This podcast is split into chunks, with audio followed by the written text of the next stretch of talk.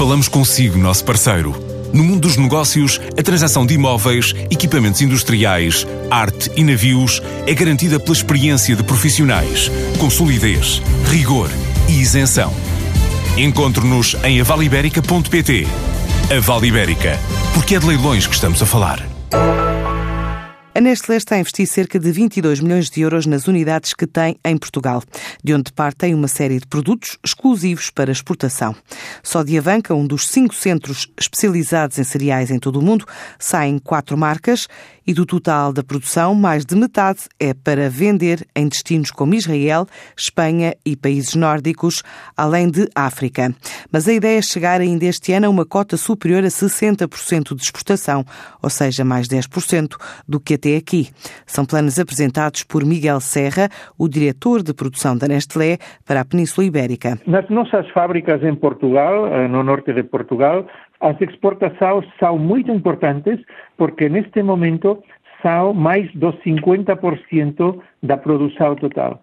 ¿eh? E estamos a exportar uh, bondi con, uh, a distintos países, Cerelac desde a banca. Estamos a vender cereais solúveis con, con recetas específicas para Italia y Alemania con, con cantidades muy importantes y esto es algo que hemos comenzado recientemente y que está a requerir un investimento importante na fábrica, na, na melloría das instalaciones para acrescentar a capacidade e hemos aproveitado isto también para ter unas instalações que consumen menos energía y esto es muy importante para nós porque somos muy conscientes do, do respeto ao medio ambiente. Por tanto, cuando investimos, y en este caso hemos investido en la fábrica da banca para acrescentar capacidade, tamén temos instalaciones máis eficientes do punto de vista energético e de consumação de agua.